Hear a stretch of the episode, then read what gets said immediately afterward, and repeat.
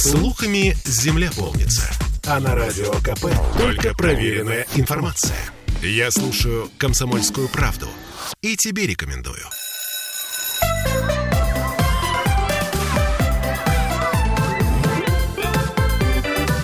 Родительский вопрос. А, всем привет, 11.03. Мы вновь возвращаемся в петербургскую студию радио «Комсомольская правда». Я напомню, что мы в прямом эфире. С вами Ольга Маркина и психолог Владимир Зиганшин. Э, Владимир, привет. Привет, Ольга, привет слушателям и зрителям. А, значит, смотрите, мы тут э, решили такую э, тонкую тему поднять. Э, вот я просто вспоминаю м, развлечения своего детства. То есть в самом лучшем случае, что это было? Это, наверное, был зоопарк, да? Ну, не знаю. Ну вот я помню из, из всего, что мне предоставляли, э, это был зоопарк. Мгм. И причем зоопарк был, я бы не сказала, что... А, еще музей, э, зоологический музей, мне он очень нравился. И музей Арктики, Антарктики. Но это было далеко, как бы сказать, не каждые выходные. То есть эта история была, она а праздник. Поход куда-то. Ни тебе развлекательных центров Да, с батутными. Такой развлекательный центр, Да. секой развлекательный центр, такой, секой, в общем, все, как, как это сказать. И э, каким-то образом э, это будило мое собственное воображение. М. То есть называлось оно э, «Развлеки себя сам». И тогда у нас были, э, э, я не знаю, там денежки, листики. Тогда у нас э, мы делали сами, э, например, э, мебель из бумажки клеили. Там, Вот и- листочек лежит, если я заскучаю, то и у меня будет развито э, воображение. Я могу что-то сделать, поделку какую-нибудь. Наверняка э, ты с детства помнишь, как делать самолетик, Самолетик, лягушку, кораблик да, и прочее, прочее. А Многие современные дети, они, в общем-то, почему-то этого не знают и никогда им, им даже в голову не приходит, что можно из такой простой вещи сделать что-то. Ну, такое себе, конечно, развлечение. Хотя самолетики, если правильно сделать их, э, неплохо летали, я бы сказала. Да. Весьма неплохо. Это я к чему говорю? К тому, что э, что мы потеряли в результате того, что мы постоянно развлекаем э, наших детей. А, Что в игрушечных магазинах теперь э, есть не только э, кукла, ее муж, ее дети, ее собаки, ее машины, ее э, ванная и прочее, прочее, прочее. То есть я имею в виду, что, видимо, наше поколение, которое было лишено всего этого, решило придумать это все для наших детей. Или как? Ну, как известно, э, всё- во всем виноваты производители еды и игрушек. Если бы не было столько много еды, мы бы не ели. Если бы не было столько, не ели бы, да, и такого вредного и опасного. Если бы не было столько игрушек, то можно предположить, что нашим детям бы пришлось самим придумать игрушки. Конечно, доля доля логики, правды, истины в этом есть, потому что вынужденность, э, она провоцирует на включенность и того воображения, которое мы сказали, и на творческую какую-то активность. Э, Да, отчасти это так. И здесь только вопрос в все-таки заключается в том, как родитель распоряжается тем многообразием, которое э, воспроизводится в развлекательных центрах и в игрушечных магазинах. Как родитель приглашает Мгм. своего ребенка к тому, чтобы было вот это пространство его собственного творчества. Мгм. Ну вот смотри, есть э, несколько э, тут э, моментов. Ну, вот, например, детские дни рождения. Мгм. Что мы можем сделать? Мы можем дома, условно говоря, испечь торт, да, э, как-то пригласить часть каких-то друзей там, и так далее и тому подобное. То есть сделать домашний день рождения. Но при этом сейчас э, очень часто принято приглашать всех на этот день рождения. И делать его, ну зачем же дома? Нужен какой-то квест, нужен там то, нужен там все. И, в общем, в результате это получается история очень э, небюджетная. Но это ладно. Это уже, как сказать, каждый выбирает на свой кошелек. А, получается, что эта история, она про то, что э, у него есть, а у меня нет. Давайте, а причем вот те, у кого есть, их большинство. И если мы, например, у меня, э, когда я работала в школе апельсин, э, один ребенок был с кнопочным телефоном. Всех остальных были смартфоны. Ну, это был выбор родителей. Это, наверное, был ребенок миллиардеров, потому что они, они к таким изыскам склонны в последнее время. Ну, просто родители почему-то решили, что не нужен ему телефон, э, смартфон. Я к чему говорю? Что тогда ты получаешься уже какой-то отдельный ребенок, ну, у которого да. вот этого нету. Такая концепция, она как раз э, э, исключает как будто бы ребенка из э, вообще смысл, э, из смысла происходящего, потому что здесь мотивация у родителя – родитель считает, что его ребенок должен быть э, не хуже... Э, не хуже остальных? Не хуже остальных, угу. что его развлечения должны быть более развлекательными. И в итоге так, подожди, отойди в сторону, сейчас мы придумаем тебе, как лучше провести день рождения, да, в какого масштаба, с какими фейерверками и в каком развлекательном центре. Тогда, конечно, да, тогда вот эта индустрия развлечений, она развращает и провоцирует прежде всего родителя на то, чтобы родитель обеспечивал своему ребенку этот масштаб. Тогда все обучающие и развивающие детские центры, они приглашают э, наших а, стремящихся быть идеальными родителей к тому, чтобы родители э, провели по всем кругам а, творчество в кавычках ада, да, ада своего ребенка. Поэтому родители выбирают, а родитель садится так. Вот это нужно, вот это нужно, вот это нужно, вот это нужно. А и обязательно 200 да, штук шариков. Да, нужно сюда сходить, нужно здесь поиграть, нужно этих пригласить, нужно вот это сделать. И родитель стремится быть идеальным. И незаметно или заметно отодвигает из процесса самого ребенка. А что же хочет ребенок? Ну вот смотри, да. интересный момент. Я вчера э, зашла посмотреть э, шоколадные конфеты и долго-долго там на них смотрела, а мне э, задала вопрос продавец, говорит, а вы что выбираете? Я говорю, да я смотрю День учителя скоро, и она мне говорит, что вы, конфетами уже никого не удивишь, mm-hmm. уже конфеты дарить не принято. Я говорю, да, ладно. Нужен шоколадный заяц. Да, вот, вот, пожалуйста. Нет, я, э, к тому он говорит, ну, ну, здесь вы ничего не найдете, вы идите там вот туда-то, туда-то, вот такой набор там mm. есть. Вот мы вот обычно наборы дарим. Mm. И я понимаю, что э, как в Ильфе и Петрове, там очень хорошая была цитата про э, то, как композитор э, задавал темп произведению, да, э, значит, быстро, еще быстрее, быстро, как только возможно, mm-hmm. и все-таки на следующей странице еще mm-hmm. быстрее. Mm-hmm. То есть я к чему говорю? К тому, что мы ведем это все куда? Что будет дальше? Как mm. только у нас э, нас удивили уже всем, чем возможно. Что боюсь, еще? Боюсь, мы не ограничимся развлекательными центрами, если будем отвечать на этот вопрос, что, что же будет дальше. Ну, собственно, дальше, если в этой, э, эту, эту парадигму развивать, то ребенок начнет бунтовать, э, ребенок начнет протестовать, ребенок начнет Э, этот круг, он может замкнуться в том месте, где абсолютная брошенность ребенка, она выливается в протест. Точно так же и абсолютная занятость теми как будто бы нужными развлечениями, которые родитель навязывает, она тоже выливается в протест. То есть ребенок начнет протестовать, потому что как недостаток, так и чрезмерность, они рождают э, неудовлетворение, неудовлетворенность ребенка, и он начинает как-то об этом сигнализировать. И то, как вы вначале сказали, что это на самом деле ну, такая тонкая тема и глубокая, и можно метафору даже привести, что вот когда э, как ребенок входит, может входить в пространство игры, когда родитель дает своему младенцу или показывает своему младенцу погремушку, он так вот перед глазами ее трясет, привлекая внимание ребенка к этой погремушке, то это вход в пространство, в котором ребенок может идентифицировать э, наличие тех или иных развлечений, и потом уже следующим шагом у него вывешивается гирлянда из игрушек. И он уже тянется и взаимодействует к той, которая ему там дороже, привлекательнее, интереснее по каким-то причинам.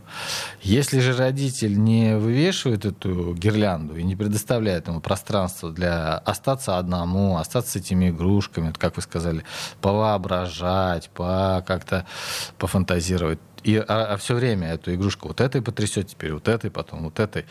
и ребенок не остается в одиночестве с, со своими, на какое-то время со своими фантазиями, то тогда ребенок а, отучается фантазировать, отучается воображать, и вот э, ждет, когда же его кто-то развлечет. Когда э, подойдет да очередное развлечение. Да. То есть получается, что э, таким образом э, ребенок перестает различать потребности и желания? Таким образом ребенок перестает э, э, вовлекаться в свой собственный образный и воображаемый мир. Он не формируется, это э, взаимосвязь. А, если время ребенка структурировано родителям абсолютно, с, мы проснулись, теперь э, читаем буковки, теперь смотрим вот это, теперь развлекаемся, теперь мы идем в этот кружок, теперь мы идем в этот развлекательный центр, так, а завтра мы идем туда, ну потому что все идут туда. И вот ребенок не остается с э, вот этим а, свободно плавающим своим интересом, в котором его э, энергия она э, дает возможность что-то сотворить из листочка самолетик или э, пристать к однокласснику, у которого есть смартфон, не имея смартфона, имея кнопочный телефон. То есть что-то сделать с той пустотой, которая образуется на месте вот этого постоянно, э, постоянно мелькающего развлечения. Но, по сути, мы это сделали и с собой, занимая полностью наше время да, работой, э, грубо говоря, спортивными какими-то э, увлечениями, э, детьми и прочим. У нас нет времени остановиться и подумать. Давайте сделаем паузу.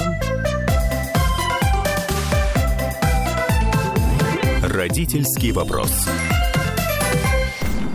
Я слушаю Радио КП, потому что здесь самые осведомленные эксперты – и тебе рекомендую.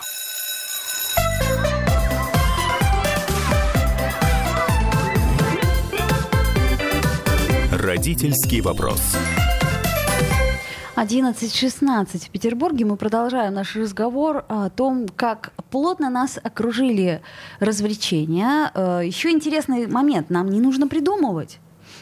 То есть у нас есть, э, как, как сказать, у нас еще не возник запрос, а уже нам предлагают миллиард э, вариантов. И ты понимаешь, что ты за всю жизнь не посетишь всех веревочных парков, там таких сяких, э, э, как сказать, и тут горки, и там лазилки, и вот это вот все, и можно еще на целый день пойти с ребенком, и вот там вот как следует отдохнуть. И вот только что Владимир Зиганш, наш психолог, э, когда вы слушали рекламу, сказал, что иногда дети, которые вроде как, казалось бы, заброшены родителями, они выглядят иногда более счастливыми в этом смысле.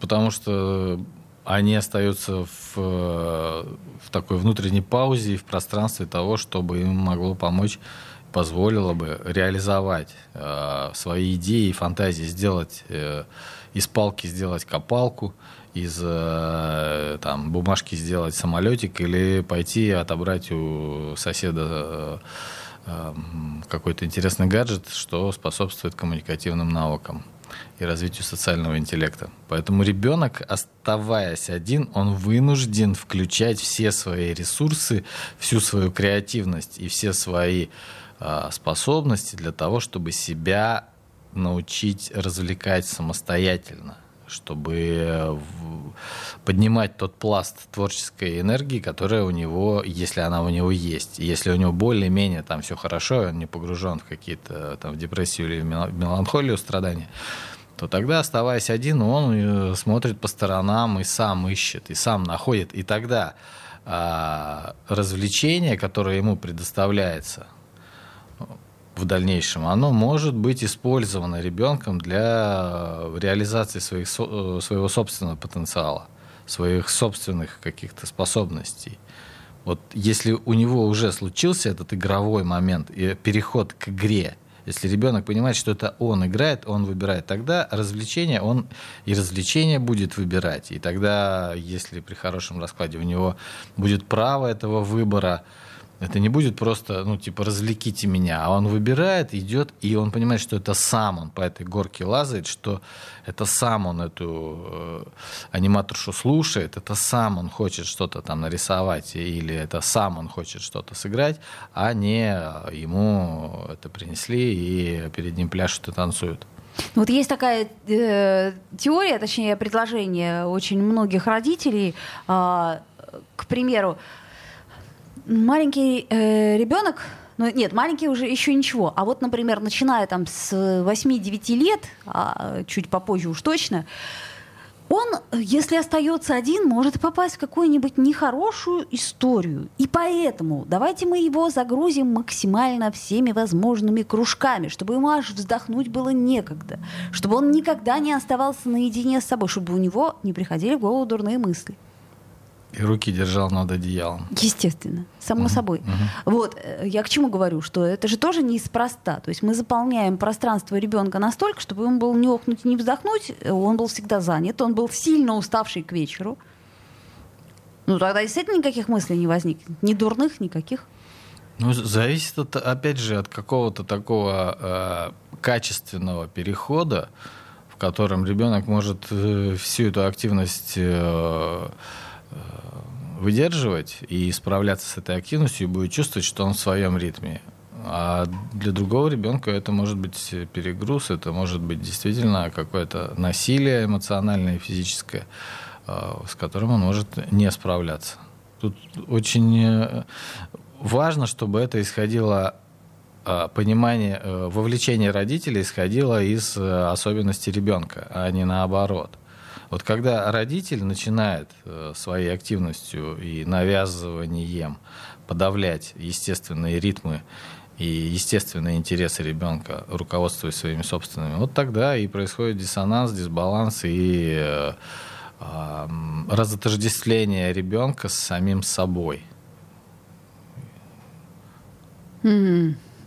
А, еще один аспект я хотела а, рассмотреть. Вот а, не кажется ли вам, что есть прямая связь, что когда а, родители потакают, то есть, грубо говоря, что главное, чтобы ребенок не заскучал, да? Давайте его... Ну, вот это вот и есть, заскучал. да, это есть тревога э, родителя, который стремится быть идеальным чтобы ребенок не заскучал. Что, да, что? Нужно структурировать, нужно структурировать. Родитель не справляется с какими-то своими собственными чувствами и начинает э, активничать без учета, без учета желаний ребенка. Я вот помню, что мама меня в детстве брала э, к себе на работу. А вы хотели? Безусловно, мне было mm-hmm. очень интересно, но там было несколько условий. Сидеть тихо, никому не мешать и прочее. И я помню, что я очень много там делала. Я просила, чтобы мне дали там сделать, например, э, стерильные салфеточки. Я их, ну, не, не стерильные, а какие-то там штучки mm-hmm. я делала из э, бинта. И mm-hmm. мне это очень нравилось, во-первых, сопричастность, а во-вторых, то есть меня никто не развлекал. Mm. И условие как раз было в том, что если ты пойдешь со мной, то ты будешь сидеть тихо, и ко мне не приставать, и никому не приставать. И как-то все равно мы находили какие-то развлечения для себя самой. Да? Ну, здесь как раз звучит, что не вы вынуждены были ходить с мамой, к ней на работу, а это была ваша инициатива? Мне очень нравилось. Просто да. для меня это было всегда... Угу. Там, например, наблюдать, как работает какой-нибудь врач, там, врач-стоматолог. Для меня это было просто завораживающим зрелищем. Могла сидеть часами и смотреть, как это происходит.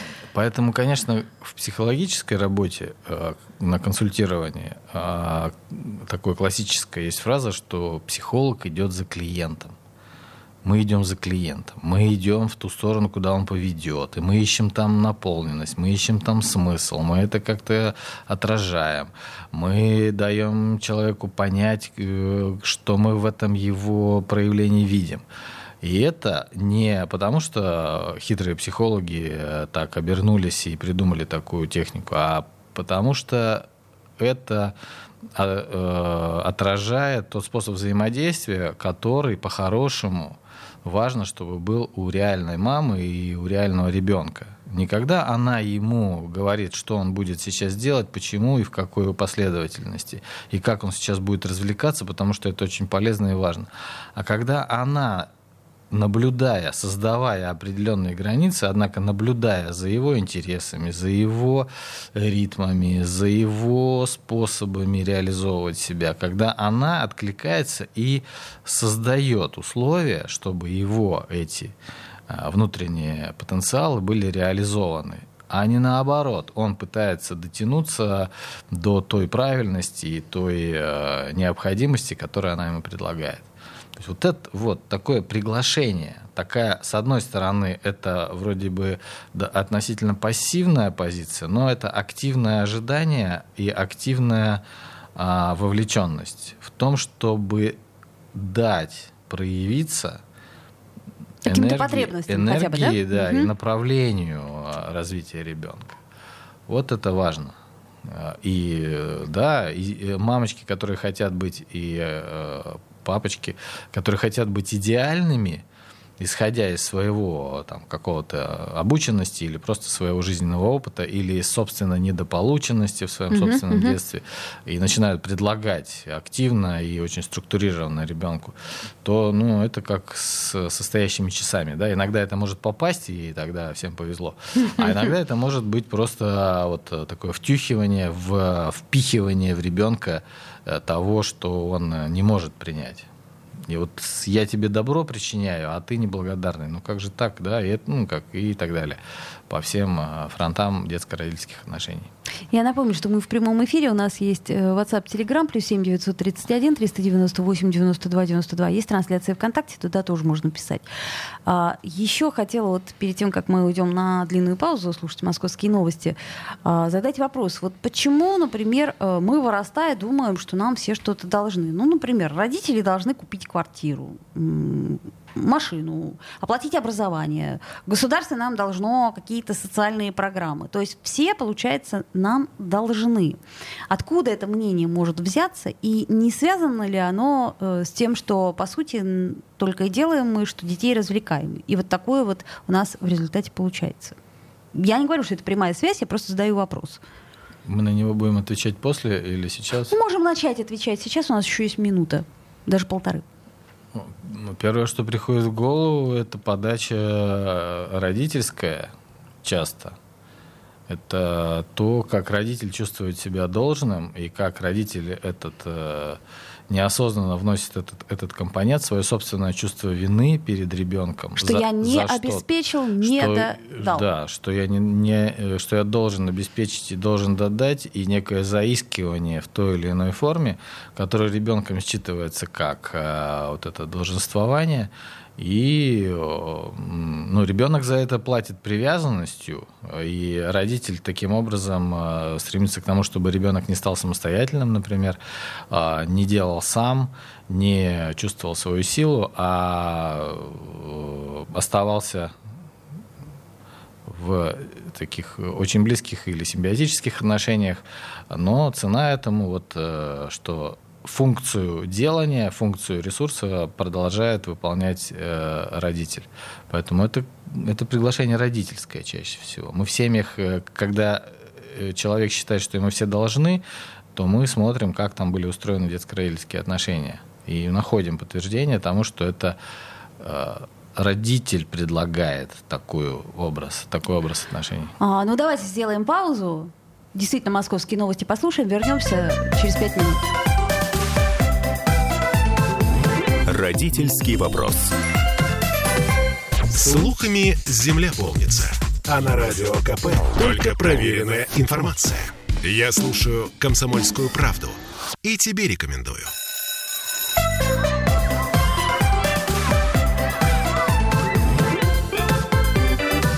Родительский вопрос. Вновь возвращаемся в эфир и продолжаем наш разговор о том, к чему приводят бесконечные развлечения, если мы не даем альтернативу, если мы их предлагаем сами. И опять-таки, а, если мы даже не задумываемся о том, что нужно на данный момент нам, что нужно нашему ребенку, а, есть такое понятие, как общепринято нынче так. Угу. Ну, если есть развлекательные центры, значит, в них кто-то должен ходить. А, и чем больше знакомых ходит в эти центры, выкладывают э, фотографии, тем больше у нас приходит в голову мысль. Значит, и мы должны тоже создавать своему ребенку полный арсенал развлечений, полный арсенал занятости э, кружков угу. и всего прочего, для того, чтобы он не чувствовал себя сироткой, для того, чтобы, для того, чтобы для того, чтобы можно было сказать э, приятельнице э, в телефонном разговоре, э, что я, я тоже ходила туда, я тоже со своими туда ходила. Или мы тоже там были, да, а вы что, вы там еще не были? О, это так интересно. Жаль, жаль, странно, что вы там еще не были. То есть я к чему? Это мы все, значит, ведем к тому, что, может быть, каким-то образом это лишает ребенка собственной инициативы. Вполне возможно. Это раз. И вот это вот э, долженствование, да, когда нам кажется, что нам все должны, в частности, э, предположим, родители, государство, учителя. Сейчас ну, такая модель, как мне кажется, развивается. Тут мне видится важным различать, когда ребенок или взрослый человек э, требует действительно выполнение и э, принятие на себя ответственности тех, кто действительно, ну, условно говоря, должен что-то делать, а, обеспечивая ресурсами, обеспечивая возможностями. Угу. И требования, когда человек, э, ребенок или взрослый ждет, что за него что-то кто-то сделает, что ему принесут и его развлекут и ему что-то покажут. Поэтому это две, это две разные вещи когда требуется там, жильцом от управляющей компании правильное какое-то оформление квитанции или э, человек требует выполнения норм каких-то правил, какой-то ответственности, которая организация несет, то это не, не совсем то, что он ждет, когда за него кто-то что-то сделает. Он э, требует э, ответственное отношение к своему делу. Если э, человек ждет, что как-то за него решат ту проблему, которую ему важно решить, то тогда это и отсутствие его собственной инициативы. Так откуда оно возникает, это отсутствие собственной инициативы? Когда тебя перекармливают э, выбором и не дают тебе возможность... От... Нет, даже не выбором, а Отсутствие инициати... инициатива не выросла, значит. То есть инициатива не выросла. Инициативу не пригласили, инициативу не обогрели, инициативе не дали а, развития. Инициативе когда-то сказали, а те, что больше всех надо, что ли? А, когда инициатива попыталась о себе заявить, а, сказали, что много хочешь, мало получишь. К слову, а, да, расхожая такая. Да, например. Хочешь, перехочешь. Да, потому что это все инициатива и активность в этом направлении, конечно, они там, могут только подхватываться, взращиваться. Они это как э, навык, это как функция функция психики, которая вырастает и которая не э, выскакивает на ровном месте вдруг э, во взрослом возрасте, которая э, систематически и активно должна и важно, чтобы она была вскормлена и приглашена когда ребенок может участвовать э, в дискуссиях, когда ребенок может критиковать действия родителей, когда ребенок может предлагать что-то, когда ребенок активно участвует в обсуждении своей судьбы будь то э, манная или гречневая каша на завтрак, mm-hmm. или какую курточку надеть, и дальше в какую школу пойти, и потом куда пойти работать. Если ребенок активно вовлечен, и он чувствует свое влияние на жизнь. Это важная такая э, важная потребность во влиянии на жизнь со стороны ребенка. Он чувствует, что он влияет, его слышат, у него есть шанс заявить о своем желании, и есть шанс, что к нему прислушаются и воспримут это всерьез. И тогда ребенок, выходя в этот, э, условно говоря, мир взрослый, у него есть что спроецировать на этот взрослый мир. И он ищет пространство, где его инициатива будет услышана, он ищет пространство, где он сам может повлиять, ну и так далее. То есть ну, формирует свою собственную среду. Если же с этой инициативой обходятся неаккуратно, и ему говорят, сядь, сиди, скажут, сделаешь, не скажут, не лезь тебя пока никто не спрашивал, тебя э, это не твое дело, ну и так далее. То есть из ребенка делают вот такого послушного и э, пассивно ожидающего своей участи человека, тогда он в дальнейшем начинает то же самое воспроизводить и в своей обычной жизни. Ему не сказали, он не сделал. Ему сказали, он сделал. Он что-то хочет, он будет фантазировать, но он не сможет проявить активность в том, чтобы это осуществить, а будет ждать э, и сетовать на то, что никто не появился, кто бы удовлетворил его эту потребность. Вот по, по поводу инициативы как-то так обычно происходит. Так а что-то с этим можно сделать э, уже взрослым выросшим детям, которые понимают, что у них нет этой опции? То есть, что где-то когда-то кто-то сказал ему, «Ша, тебя не спросили, что ты лезешь?» В зависимости от того, насколько это было сильно сказано, насколько его собственное желание сохранилось, а, насколько он сильно страдает от этого – Потому что оторвать от материнской груди, э, символические груди человека э, взрослого, сложившегося там, в 30, в 40, в 50 лет, бывает сложно.